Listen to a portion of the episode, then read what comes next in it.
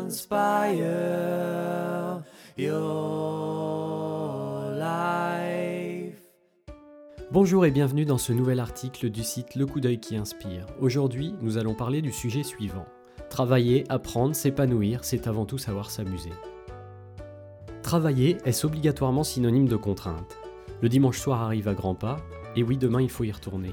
Le travail est souvent vu comme une contrainte. Sur une semaine, il occupe pourtant en moyenne 40% de notre temps de vie hors sommeil. C'est une petite moyenne car beaucoup sont au-dessus aujourd'hui.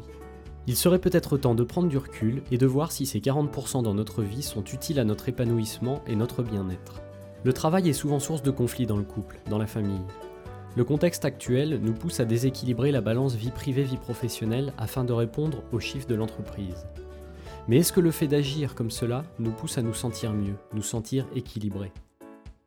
Parlons du mythe de la retraite. Pour beaucoup, le travail est une période obligatoire à passer en attendant la retraite. La retraite est souvent vue comme le vrai jour de naissance et d'épanouissement de chacun. Mais pourquoi attendre d'avoir passé plus de la moitié de sa vie pour commencer à vivre? La retraite peut effectivement être attrayante, mais tout ce qui se passe avant l'est tout autant. Si nous devions faire des tableaux expliquant notre philosophie de vie actuelle et celle qui pourrait nous aider à rééquilibrer notre vie, ce serait le tableau suivant. La perception occidentale de la vie divise notre vécu en trois parties.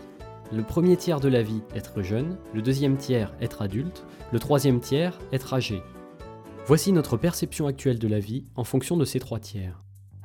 Dans le premier, le premier tiers de notre vie, il faut étudier afin d'avoir un diplôme reconnu par l'État et aux yeux des autres, et commencer haut dans la hiérarchie, même si l'on n'y est pas spécialement épanoui.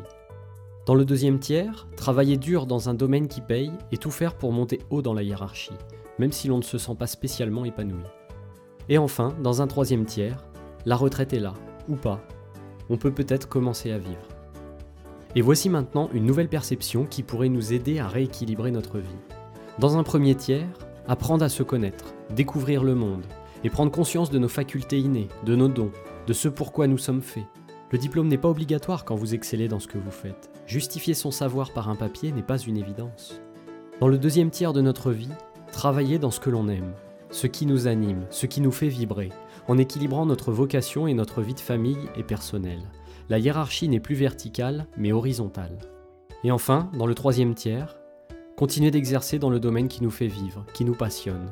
Car lorsque l'on aime, la cessation du travail n'a pas la même valeur, tout en gardant un équilibre de vie adéquat. Et la nature dans tout ça, comment fait-elle? Eh bien étonnamment, vous ne trouverez pas d'animaux, de plantes, qui vous disent être à la retraite. Ils sont peut-être moins efficaces que les plus jeunes, mais ils remplissent leur fonction toute leur vie sans aucune difficulté, parce qu'ils font ce pourquoi ils sont nés. Leur apprentissage se fait naturellement, sans avoir besoin de s'enfermer dans des classes pour apprendre. La nature fait autrement. Malgré la dure loi de la jungle, elle utilise le moyen d'apprentissage le plus efficace, le jeu. Les animaux sauvages apprennent à se défendre et à vivre par le jeu. Lorsque vous apprenez quelque chose en vous amusant, et qu'en plus vous êtes fait pour ce quelque chose, vous apprenez très vite. Au final, la nature est bien plus compétitive que nos entreprises. Même si parfois il nous paraît absurde de prendre du temps pour nous, pour se connaître, même si parfois il nous paraît injuste de s'amuser dans son travail, c'est sans doute le chemin essentiel pour une vie épanouie. Si vous avez aimé cet article, n'hésitez pas à aimer ou partager, et si vous avez des commentaires, écrivez-les en bas de la page.